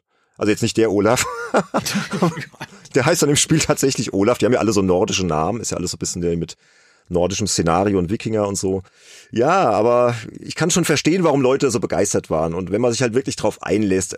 Ich glaube, es ist ein bisschen schwierig, wenn du sagst, ja, nach all den Jahren, ich spiele jetzt mal irgendwie einen langen Tag Wiggles, ja, um mir das nochmal anzuschauen. Also ich habe jetzt beim Wiederspielen schon Spaß gehabt, aber ich habe schon gemerkt, ui, das reicht nicht. Also man muss sich dann wirklich voll drauf einlassen. Also nur so mhm. die ersten zwei, drei Stunden, das reicht bei weitem nicht. Da kratzt du noch nicht mal irgendwo an der Oberfläche vom Spiel. Also bis du da wirklich erkennst, was da noch alles drin steckt, musst du wirklich länger spielen, definitiv. Hast du es mal auf Englisch ausprobiert? Weil es steht ja hier bei Steam, dass es auf Englisch auch synchronisiert wurde. Ist natürlich die Frage, wie sie da dann den Humor vor allem in der Sprachausgabe übernommen haben. Ob sie da auch sehr viel auf zum Beispiel akzentbetonte Sprecher setzen und so weiter. Nee, habe ich nicht gemacht, weil das ist für mich ein typisch deutsches Spiel, weißt du, so mhm. von der Entstehungsgeschichte, von den Entwicklern, über diese Sprecher, die, die, die Insider-Gags mit dem Berlinerisch und so, das ist irgendwie für mich ein deutsches Spiel einfach. Aber ich würde sagen, bevor wir jetzt weiter drüber sprechen, lassen wir doch einfach mal den Carsten Ortband zu Wort kommen. Wie gesagt, er war damals der leitende Entwickler bei SEK Ost und der erzählt ganz viel über die Entstehungsgeschichte und die Ideen hinter Wiggles und noch ein paar Skurrilitäten und so weiter. Und Carsten ist übrigens heute Gründer und Managing Director von Pixeltamer.net. Pixeltamer.net unterstützt Entwickler dabei, ihre Spiele online zu bringen, hat er mir so im Vorfeld erklärt. Und er beschreibt Wiggles übrigens einem Interview mit 4Players anlässlich des Re-Releases so. Leicht wahnsinnige Aufbaustrategie mit Zwergen und Drachen. Das Interview ist auch sehr interessant, da geht es dann aber vor allem so um die Schwierigkeiten des Re-Releases, wer das auch übernommen hat, weil Carsten war da ja nur so ein bisschen am Rande beteiligt. Das hat die Elena Roos übernommen und ihre Mannschaft. Und dieses Interview habe ich natürlich in den Shownotes verlinkt. Aber jetzt hören wir mal rein, was der Carsten sagt. Und da noch ein Hinweis, er spricht da gleich von wir vier SEK-Gründer. Und da meint er natürlich sich selbst, aber er meint auch Caroline Batke, Thomas Langanki und Ingo Neumann. Weil wenn er jetzt gleich da von Ingo und so spricht, sollte man ja wissen, wer der Ingo war, also einer der Mitgründer von dem Spieleentwicklungskombinat. Und jetzt viel Spaß mit dem Beitrag vom Carsten. Wiggles war das erste Projekt vom SEK und die Entwicklung war vom Start weg ziemlich spannend. SEK steht für Spieleentwicklungskombinat und diese Mehrdeutigkeit war durchaus auch gewollt und führte später, als wir dann in Kreuzberg saßen, auch zu ein paar interessanten Gesprächen mit Polizisten.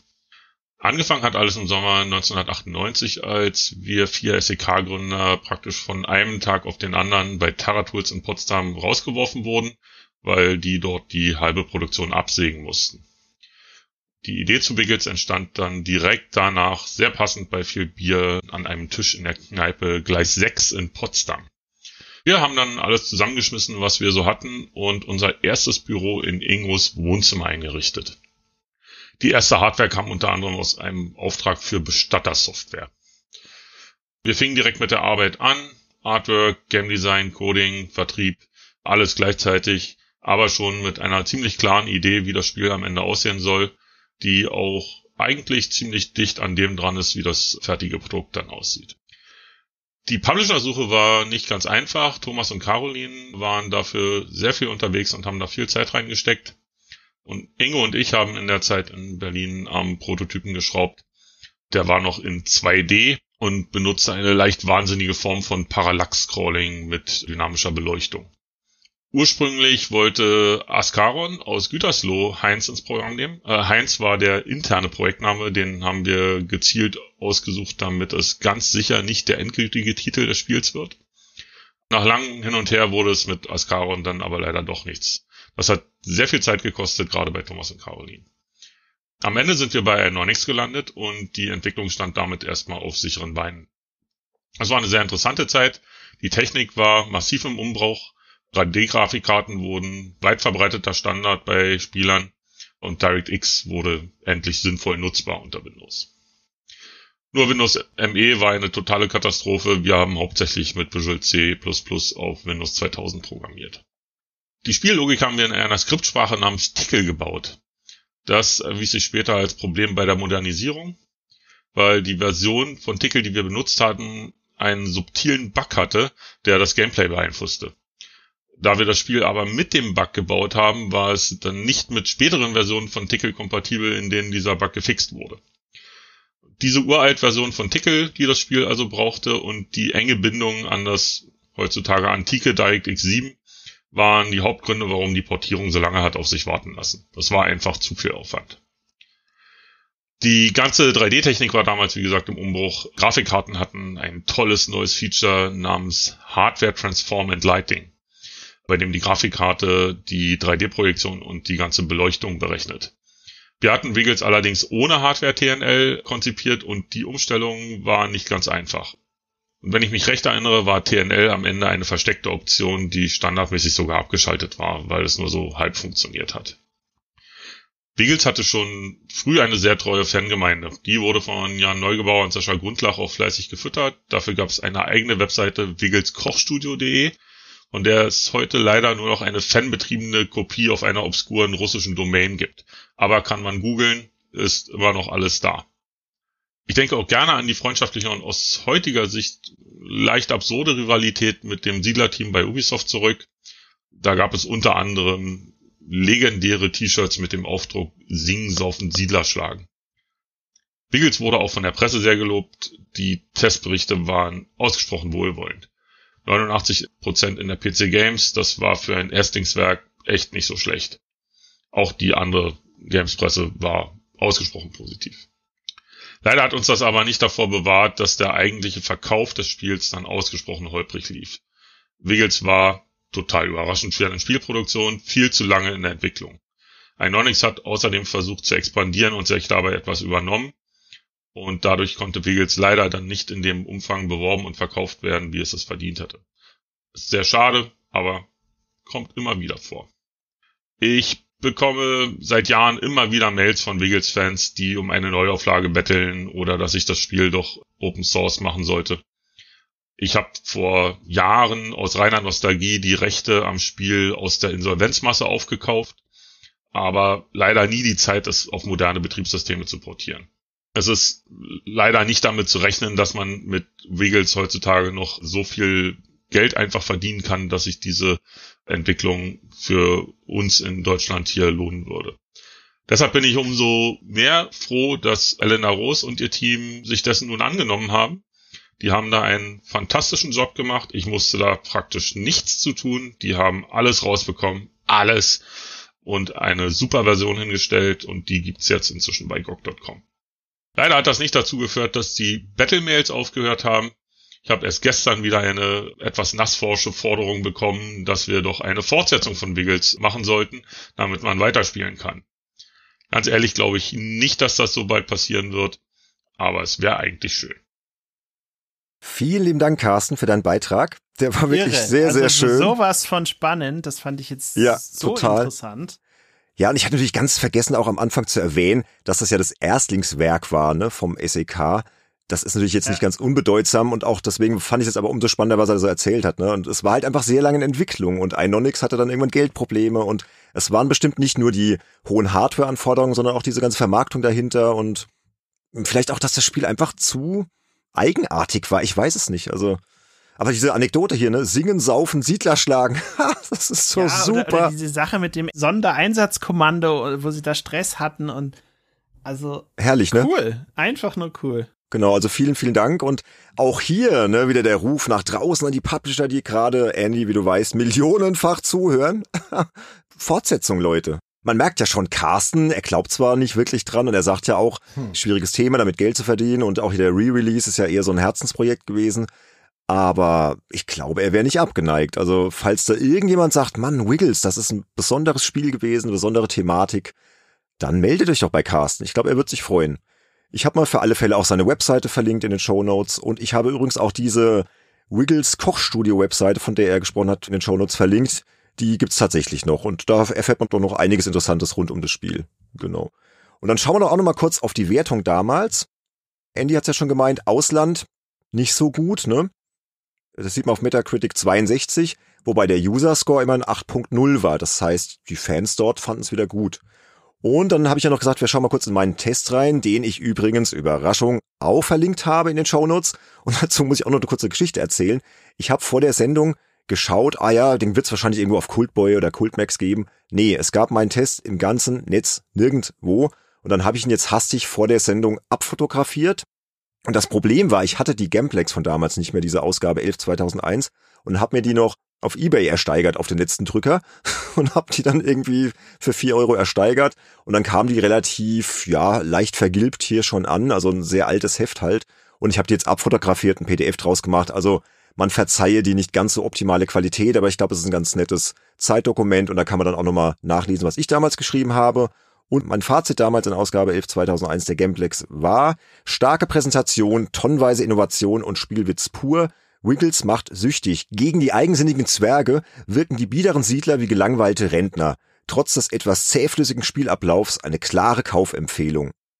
Und dann habe ich eine Eins rausgehauen, was ich im Nachhinein, ja, vielleicht etwas zu hoch finde.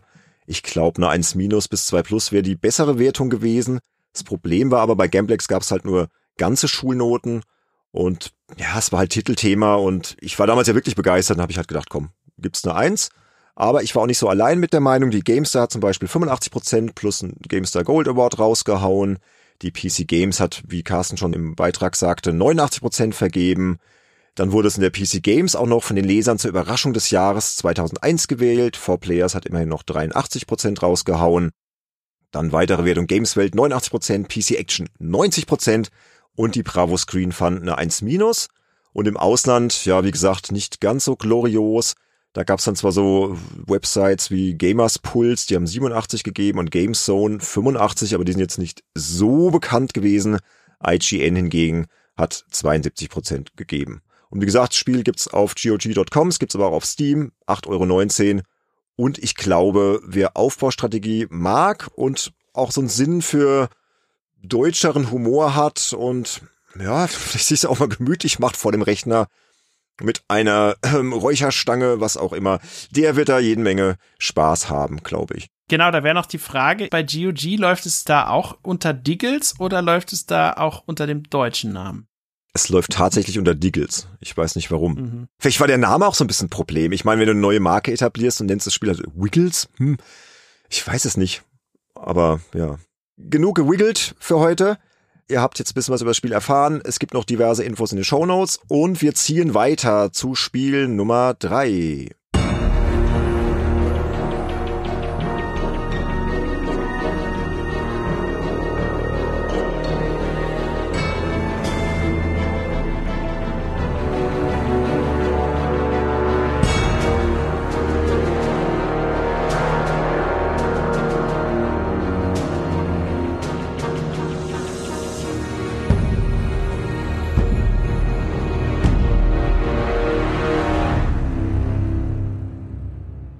Zurück in die Zukunft das Spiel oder wie es im Original hieß, Back to the Future the Game. Andy, warum hast du es ausgewählt? Ja, warum habe ich es ausgewählt? Hm, ich habe ja gehört, dass ich über 200 Lieblingsspiele habe. Habe ich irgendwo gelesen? ich, ich weiß wo. Erzähl mir später, wo du es gelesen hast. das stimmt so nicht. Das möchte ich gleich mal klarstellen. Ich habe weit über 500 Lieblingsspiele.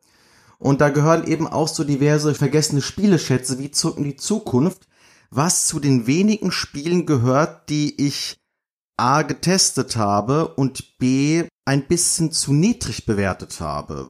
Und wo ich im Laufe der Jahre gemerkt habe, das geht nicht aus meinem Kopf heraus und das ist so klammheimlich, ja, zu einem meiner Lieblingsspiele geworden, so in Top paar hundert irgendetwas. Das ist mal eine Ansage. Dann lass doch mal hören, was es so besonders gemacht hat. Die Basics kann ich kurz erzählen, aber dann bitte musst du dann sagen, was das Tolle daran war. Also hier ein Adventure ist klar von Telltale, wurde damals in fünf Episoden veröffentlicht, ging Ende 2010 los und das ging dann bis September 2011. Da kam dann die Retail-Version raus, für allerlei Systeme erschienen, so ziemlich alles, was damals gab. Das sind so die Hard Facts, aber was macht das Spiel aus, Andy?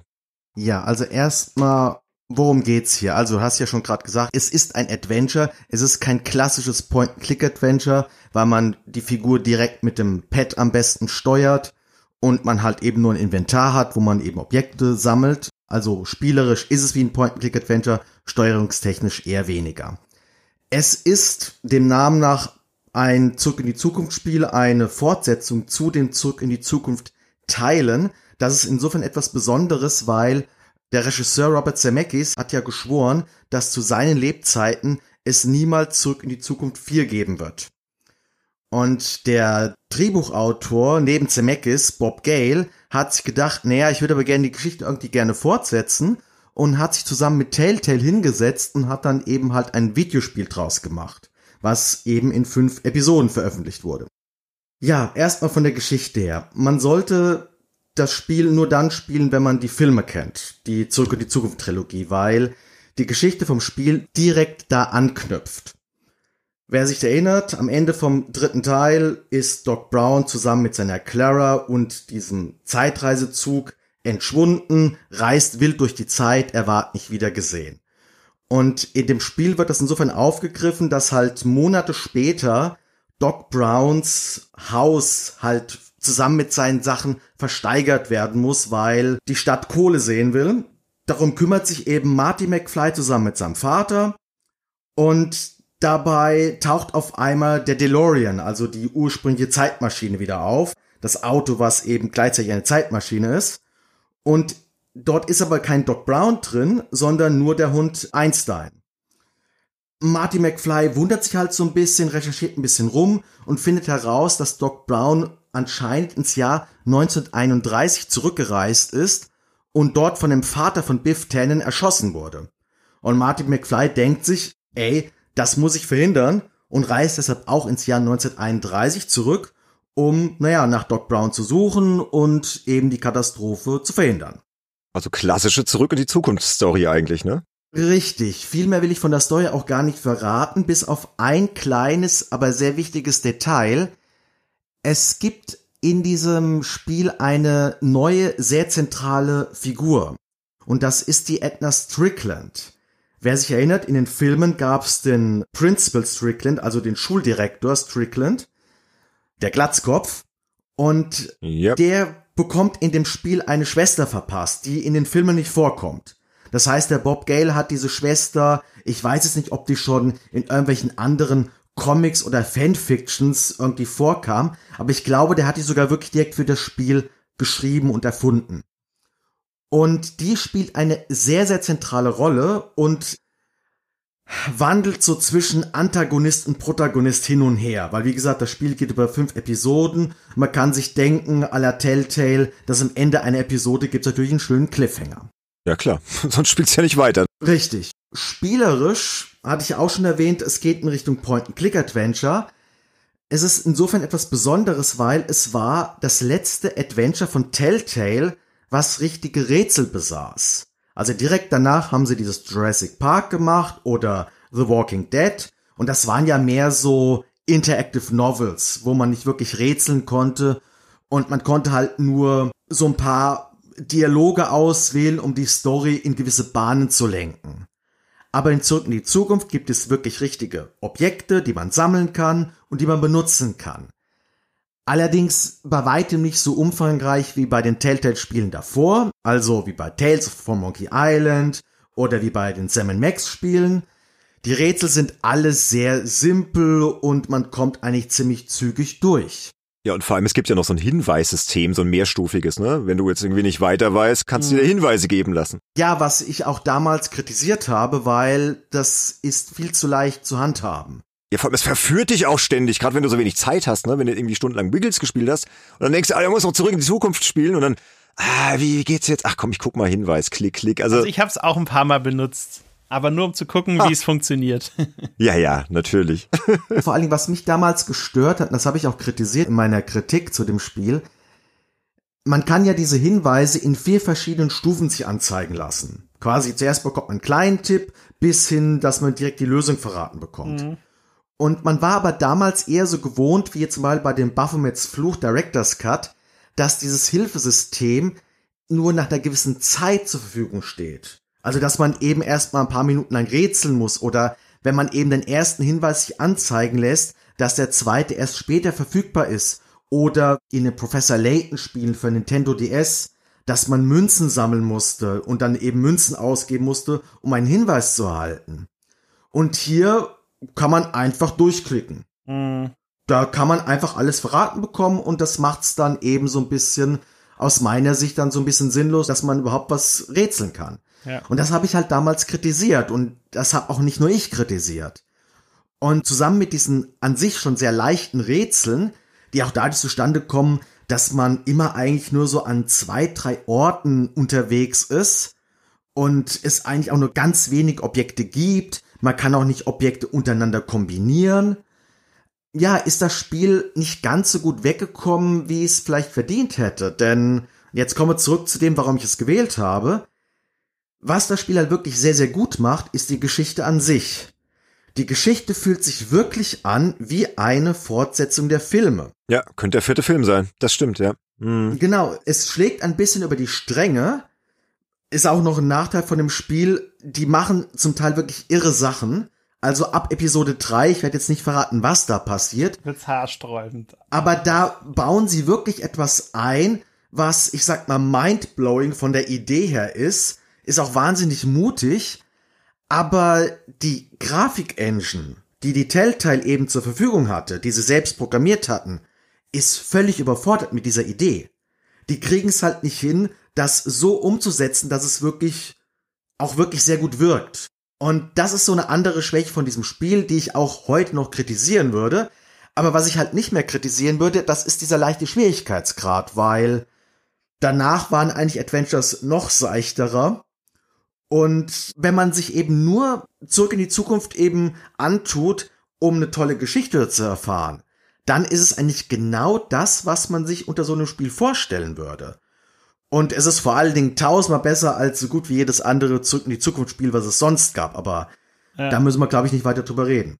Aber Andy, was ich auch sagen muss, also bei mir war das so, ich habe es schon vor längerer Zeit mal mitbekommen bei irgendeiner Xbox Live Gold Aktion, da war das mal dabei, da habe ich das dann meiner Bibliothek hinzugefügt und habe es jetzt tatsächlich auch zum für mich persönlich zum ersten Mal gespielt, als wir eben jetzt hier die Themen für die Sendung festgelegt haben und ich muss sagen, ich wurde allein durch die Wahl der englischen Sprecher, die haben mich sofort gepackt. Ich war einfach voll drin. Das sind ja, korrigier mich, wenn ich da falsch liege, aber zum Beispiel der Doc Brown, der wird ja von dem Lloyd auch gesprochen, oder? Richtig, ja. Ja, und allein damit fängt es schon an. Du hast halt einfach das Gefühl so, hey, du hast einfach diese Charaktere vor dir, natürlich nicht in Filmgrafik, ja, aber du hast ja einfach irgendwie vor dir und sie machen das halt auch sehr gut und dann bist du einfach voll drin und vor allem, wenn du die Filme dann kennst und das hat mir persönlich sehr gut gefallen. Ich habe, um auf dieses Hilfesystem zu kommen, mir ging es, glaube ich, wie Benedikt, wenn ich dann mal irgendwo nicht wusste und dachte mir, okay, ich will jetzt so weit wie möglich kommen, benutzte halt mal einen Hinweis, fand es okay, aber klar, im Nachhinein ist es sicherlich besser, wenn man das strukturiert und vor allem vielleicht auch einfach in Dosen an den Benutzer weitergibt und nicht ihm halt alles auf einen Schlag verrät. Da bist du dann halt auch einfach zu schnell durch und ärgerst dich, dass das Spiel nicht selbst ein bisschen auf die Bremse drückt, ja. Es verführt halt einfach zu sehr, ne? Ja, ja. Ja, das ist so der Nachteil daran. Wobei, es ist ja vielleicht aber auch nicht schlimm, weil vielleicht hat Telltale so ein bisschen auch austesten wollen, ja, wenn das irgendwie ankommt, dann können wir ja direkt so weitermachen. Das haben sie dann auch mit den ganzen anderen Spielen, ne? Naja, also wie gesagt, die standen ja da an einem Scheideweg. Es ist ja sehr auffällig, dass danach halt direkt mit Jurassic Park dieser reine Interactive Novel kam, der nicht sehr erfolgreich war. Die meisten sagen, das ist Telltales schlechtestes Spiel. Und dann kam aber eben The Walking Dead. Und das hat ja eingeschlagen wie eine Bombe. Das ist halt insofern ein bisschen schade, weil Telltale hat ja eigentlich angefangen als Nachfolger von LucasArts, weil halt eben auch so viele Größen, die LucasArts Adventures gemacht haben, Telltale gegründet haben. Ja.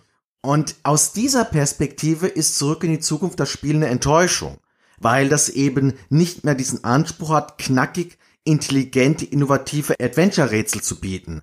Was auch noch dazu kommt, davor kam das dritte Sam Max, was eigentlich so rätseltechnisch somit zu Telltales besten Spielen gehört. Frage der Erwartungshaltung, wie immer, ne? Genau. Eine Kleinigkeit zu den Synchronsprechern noch. Sönke, du hast es schon erwähnt. Christopher Lloyd ist mit dabei. Thomas F. Wilson, der Biff Tannen gespielt hat in den Filmen, ist auch Synchronsprecher. Sehr ja. interessant ist, die Jennifer Parker, das ist Marty McFlys Freundin, hat hier auch eine relativ große Rolle und die wird von Claudia Wells gesprochen und das ist die Schauspielerin im ersten Film, die im zweiten Film ersetzt wurde durch eine andere Schauspielerin. Die wurde ah, ja, mit stimmt, Anfang ja. 50 das fand ich doof. wurde die nochmal gecastet. Die ist auch aus allen, also ich habe da ein Interview gelesen, die ist aus allen Wolken gefallen, dass sie quasi für diesen Job gecastet wurde. Michael J. Fox spricht nicht Marty McFly. Aufgrund seiner Parkinson-Krankheit wäre das nicht möglich gewesen. Er spricht allerdings einen Urahn von Marty McFly, wo es dann eben passt, weil der halt eben älter und zittriger halt eben ist.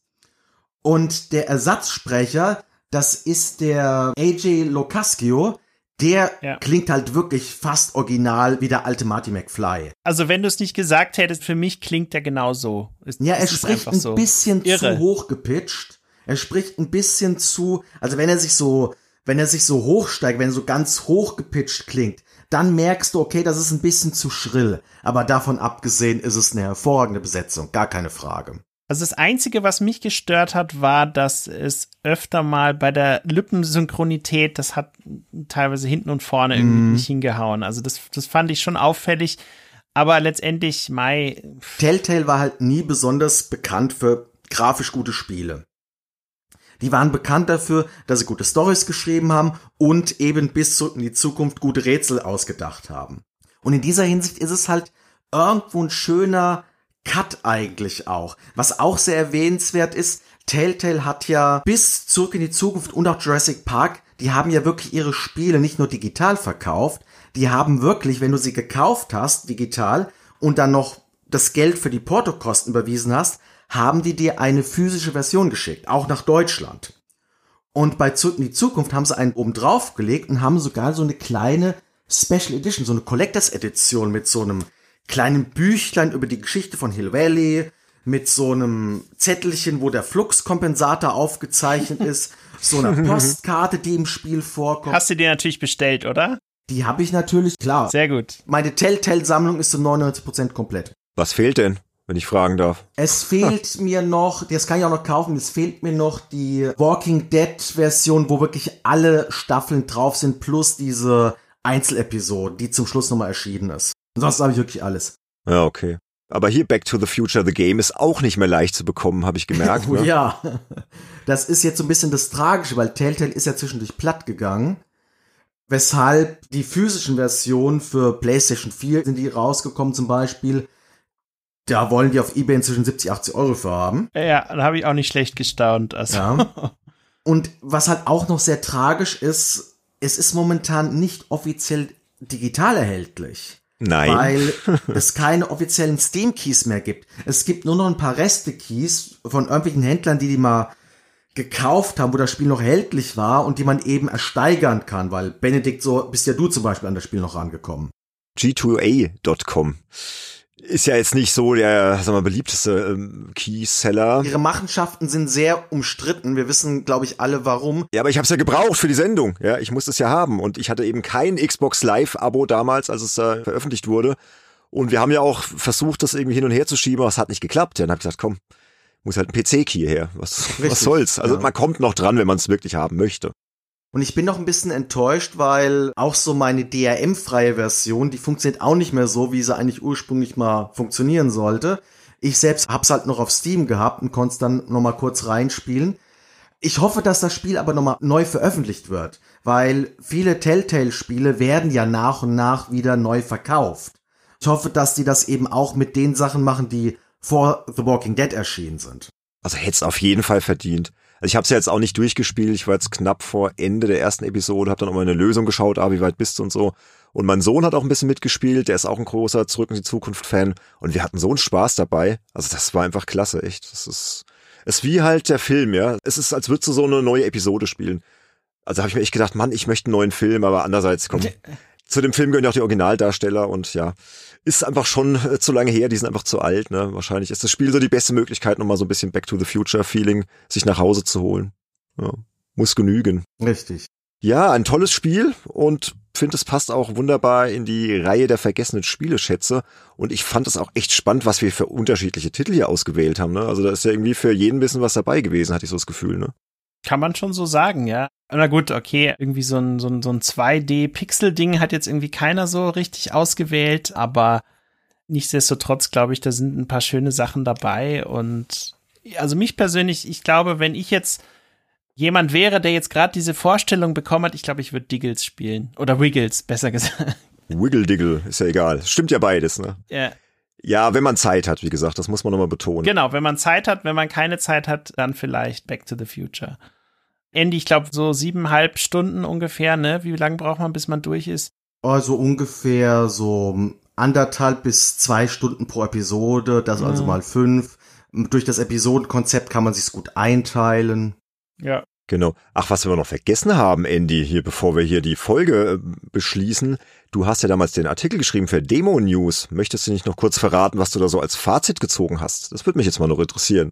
Ja, also ich habe damals bei Demo News, die Seite Ruhe in Frieden, eine 8 von 10 gezückt. Würde ich heutzutage, wie gesagt, ein bisschen anheben auf eine 8,5. Und habe da folgendes Fazit zugeschrieben. Mein abschließendes Urteil über die Serie ist nicht weit von jenem über der ersten Folge entfernt. Die Geschichte ist toll, die Sprachausgabe herausragend, die Rätsel zu brav und die Grafik zu unausgegoren. Weil Telltale Games es wirklich geschafft hat, das Feeling der drei Filme zu vermitteln und mich über die geschätzten zwölf Stunden kaum eine Minute zu langweilen, gebe ich ganz knapp acht Punkte. Erinnern werde ich mich definitiv an dieses tolle Abenteuer, zu dem sich die Mängel nicht allzu störend auf die Stärken auswirken. Und ich möchte mehr. Das ist bei mir, einem 0815 Fortsetzungsmuffel, keine Selbstverständlichkeit. Kurze Erklärung, das mit den zwölf Stunden ist, glaube ich, ein bisschen überzogen. Also ich glaube, so lange habe ich nicht dran gesessen, sind eher zehn Stunden. Und mit der Einleitung, also ich habe damals auch einen Artikel nur über die erste Episode geschrieben. Deshalb mein Einleitungssatz bezieht sich eben auf diesen Artikel, der fast dasselbe Fazit gezogen hat. Okay. Und wie haben die Kollegen so gewertet? Ich glaube, da haben wir auch noch ein bisschen was rausgesucht. Vielleicht kannst du da auch noch mal ein bisschen was erzählen. Ja, die haben sehr unterschiedlich gewertet. Also bei der GameStar, die haben wirklich akribisch jede Episode bewertet. Das fängt an mit Episode 1 76 Punkte, geht bis zu Episode 5 80 Punkte. Die anderen liegen so dazwischen. Besonders interessant ist auch die internationale Fachpresse. Destructoid, eine meiner Lieblingswebseiten aus dem englischsprachigen Raum, hat eine 9 von 10 gegeben, war ziemlich begeistert, hat aber nur die erste Episode getestet, was mich bei dieser Seite sehr, sehr wundert. Und IGN hat auch die erste und die zweite Episode mit 8,5 sehr euphorisch noch gefeiert, ist nur dann aber mit den Wertungen Stück für Stück runtergegangen. Hm. Und der hat zum Beispiel ein Fazit, das versuche ich gerade mal vorzulesen. Man verzeiht mir meine englische Sprache. I liked Back to the Future the game, but I didn't love it and that sucks. The first two episodes had me hooked, but the next three lost me as they got more and more crazy. Das heißt, bei dem war das Problem, was ich mit der dritten Episode hatte, dass das wirklich arg krass ist und dass die die Grafik-Engine nicht hatten, um das umzusetzen.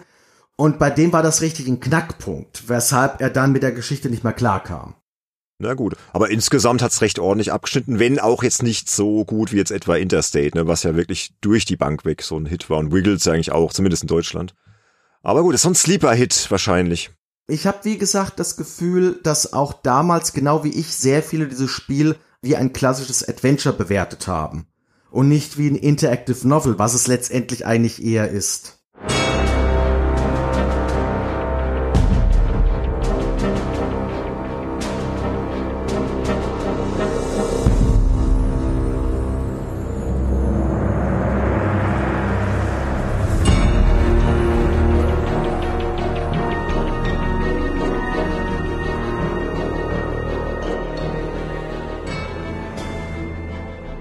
Gut, dann würde ich sagen, liebe Freunde der vergessenen Spieleschätze, dann sind wir zumindest für heute durch und gehen mal rüber in den Abmoderationsteil. Und da gibt's direkt mal einen Aufruf an die Hörerinnen und Hörer da draußen, weil klar, es gibt bestimmt noch viele, viele andere Spiele, die man hätte heute hier besprechen können.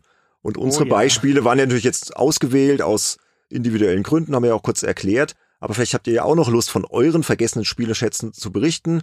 Dann kommt doch mal auf unseren Discord-Server, loggt euch da ein und erzählt doch der Community einfach, was wir hätten vielleicht noch besprechen sollen. Und wer weiß, wenn diese Folge jetzt auf Anklang stößt und wir irgendwann nochmal Lust haben, vielleicht könnte man da ja nochmal was ähnliches zu machen oder gar eine Serie. Müssen wir mal schauen. Ne? Also ich finde das immer spannend, wenn man Spiele ausgräbt, die halt wirklich nicht jeder kennt oder die einfach so ein bisschen zu Unrecht untergegangen sind. Und das war jetzt bei den drei Titeln definitiv der Fall. Und mal gucken, was da in der Zukunft noch passieren könnte.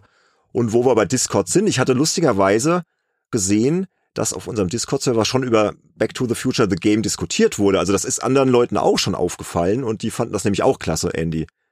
Aber zu deiner Ehrenrettung, du bist ja gar nicht so oft auf Discord, du hast es vorher schon gesagt. Also es hat jetzt nichts mit Discord zu tun, aber ich habe das hinterher gesehen, so, hä, Andy hat sich doch Back to the Future rausgesucht. Da reden die ja schon drüber. Also scheint auch anderen so gegangen zu sein. Und ich habe auch nicht in der Return nachgeschaut. Die haben nämlich jetzt auch zufälligerweise ein Back to the Future Special über alle Zurück in die Zukunft Spiele in ihrer aktuellen Ausgabe drin. Aber wie ich die gelesen habe, da stand das Thema auch schon fest. Ja, aber es ist interessant, ne, dass so ein Spiel dann so nach elf Jahren, zehn Jahren dann doch nochmal so irgendwie, ja, auf einmal auftaucht, weil die Leute merken, ja, es war vielleicht doch ein bisschen besser, als es damals irgendwie so weggekommen ist. Oder es ist zu schnell, ja, verschollen. Aber das ist halt auch der Flut an Spielen einfach auch geschuldet. Es gibt halt so viele Spiele. Und ja, und es gibt auch so viele Möglichkeiten, uns zu kontaktieren, um nochmal geschickt Richtung Abmoderation zu gehen, nämlich über unsere Webseite www.spielejournalist.de. Ihr kennt sie hoffentlich schon. Dort könnt ihr schauen, wie ihr uns erreichen könnt. Wir sind auf Social Media sehr aktiv. Wir haben, wie gesagt, den Discord-Server und freuen uns jederzeit über Feedback zu dieser Folge, über Liebesbekundungen, über Kontaktaufnahmen eurerseits. Also ihr könnt euch jederzeit bei uns melden. Und wir haben natürlich auch Leute, die uns lieb haben, die uns ganz besonders lieb haben. Die unterstützen uns nämlich auf Patreon und Steady. Und da haben wir Stand 8. März 2021 schon diverse Leute. Und Sönke, du ahnst es schon, das ist dein Job. Bitteschön. Genau, und ich will den Job jetzt ein bisschen umdrehen, weil ich finde, dass die Super Insider, die sollten wir immer zuerst nennen, würde ich jetzt so machen, weil die ja immerhin mit 25 Euro dabei sind pro Monat. Das ist natürlich fantastisch. Das ist der Toni Petzold, Christian Rode und Pascal Turin. Also vielen Dank an euch. Dann, Benedikt, kannst du noch ein bisschen was zu der neuen Unterstützerkategorie, Unterstützerebene besser gesagt, sagen? Also, um das kurz zu erklären, wir haben jetzt noch die Kategorie Spendabler Insider eingeführt. Immer diese tollen Namen, die ich mir da ausdenke. Das ist 15 Euro im Monat. Da haben wir jetzt auch einen, den Marcel Häsler, der ist direkt mal abgegradet von den Einflussreichen nach oben. Das haben wir deshalb gemacht, weil die Super Insider Klasse wird jetzt beschränkt auf maximal zehn Plätze. Aktuell sind ja schon drei Plätze vergeben, weil wir einfach gemerkt haben, wir wollen, wenn wir unsere Goodie-Pakete verschicken, auch wirklich cooles Zeug rausschicken. Und irgendwann gehen die halt auch mal aus, ja dann lieber bisschen weniger Slots raushauen, dafür aber richtig coole Goodies rausschicken, als dann jetzt irgendwie zu sagen, ja, wir haben hier 50 Plätze frei und am Schluss gibt's dann halt irgendwelche Aufkleber. Nee, die Goodie-Pakete sollen exklusiv und cool bleiben und das bisherige Feedback war auch sehr, sehr positiv. Also die Leute haben sich gefreut über das Zeug, was wir ihnen geschickt haben. Da sind wirklich coole Sachen drin. Deshalb haben wir diese Zwischenklasse praktisch eingeführt, Spendabler Insider, für alle Leute, die einfach sagen, okay, ich möchte aber noch ein paar Euro mehr geben, weil ich den Podcast gut finde, weil ich ihn unterstützen möchte, weil ich eure Arbeit anerkennen möchte und weil ich möchte, dass ihr noch viel, viel mehr macht. Genau. Und dann gibt's natürlich noch so die einflussreichen Insider ab der 9-Euro-Klasse. Genau, das sind dann der Dennis Klün, der Falconer, dann Sergei Wettstein, Fabian Polkin, Tim Hildebrand, Christian Wilken, Matthias Peitz, Sebastian Essner, Nick Stabel, Sebastian Hamers, JPS und der Sven Mombasa. Also vielen Dank auch an euch und natürlich an die, die mit kleineren Beträgen dabei sind. Das finden wir ganz großartig und ist immer schön zu sehen, wie so Updates rumgehen. Hey, habt ihr schon gesehen, da ist jemand neu bei Steady, da ist jemand neu bei Patreon und so weiter. Das ist immer ein sehr schöner Motivationsschub, muss ich sagen. Und jetzt kann ich endlich über das reden, was ich schon die ganze Zeit auch machen wollte. Ich habe schon gesagt, ich nerv jetzt nicht so sehr rum. Jetzt kannst du deine eigene Folge hier reinschneiden, Ben. Nee, nee, ganz kurz nur. Liebe Hörerinnen, liebe Hörer, wir haben eine Hörerumfrage laufen und alle da draußen, die da noch nicht mitgemacht haben, können das gerne tun. Die Aktion läuft bis zum 31. März um 23.59 Uhr, dann wird dicht gemacht. Der Link ist natürlich in den Show Notes zu finden. Und das war auch dieser Gag, den Andy da vorhin brachte. Da hat nämlich schon einer irgendwie in der Umfrage geschrieben, ja, der Andy, der hat doch 200 Lieblingsspiele, da könnte man ja mal ein Trinkspiel draus machen. und dann sagte Andy nur ganz trocken, nö, stimmt gar nicht, ich habe 500. Also daher kam dieser Insider. Und wie gesagt, Guter diese Konter. definitiv, ja. Und diese Umfrage ist halt auf jeden Fall wichtig für uns, weil da wollen wir mal so euer Hörverhalten kennenlernen, eure Vorlieben, auch die Sachen, die ihr vielleicht nicht so gut findet an Games Insider. Und je mehr da mitmachen, desto besser können wir werden. Und wir wollen die Ergebnisse dann irgendwann im April vermutlich dann auch mal präsentieren in einer Zwischenfolge und auch mal so ein bisschen drüber reden, was da so gesagt wurde, was da so die Ergebnisse waren. Und das ist jetzt schon Stand heute sehr, sehr interessant. Ich schaue da auch immer schon so, was da passiert. Und wie gesagt, können gerne noch viele mitmachen. Und das wird sich für alle Beteiligten lohnen, nämlich in Form von Games Insider, das wirklich so auf euch zugeschnitten ist, auf eure Bedürfnisse. So, und dann bleibt es noch der Hinweis auf die Folge 23, die am Freitag, den 26. März 2021 erscheint. Das Thema wird sein, nie war Social Gaming wichtiger. Das ist ein spannendes Thema und ich glaube, wir werden da auch mit einem kleinen Tabu brechen, Sönke, weil das ist natürlich auch ein bisschen mit einem bestimmten Thema verbunden, dass wir aktuell eigentlich im Podcast nicht thematisieren, woran natürlich keiner vorbeikommt. Hier Thema Pandemie, aber das verschieben wir auf die nächste Folge, weil da ist Social Gaming natürlich auch ein wichtiger Eckpfeiler. Und da werden wir einen geheimen Stargast haben, den ich heute noch nicht verraten möchte. Aber das wird ein sehr, sehr spannendes Thema und da freue ich mich schon sehr drauf. Ich habe mir noch überlegt, ob man vielleicht statt dem Wort, was wir nicht benutzen wollen, ein Codewort oder irgendwas verwendet, aber ich glaube, das klingt dann auch total komisch, wenn wir dann zwischendurch immer, keine Ahnung, Pfannkuchen sagen oder Oder Heinz. Blödes. Haben doch die Wiggles-Entwickler gemacht. Heinz, äh, finde ich lustig. Ja, können wir ja nochmal überlegen, wie wir das machen. Aber in der Folge wird das Wort wahrscheinlich fallen, weil es passt halt zum Thema. Und ja. Liebe Freunde, das hat sehr viel Spaß gemacht. Bleibt gesund und macht's gut. Bis bald. Bis zum nächsten Mal. Tschüss. Wiederhören. Ciao, ciao.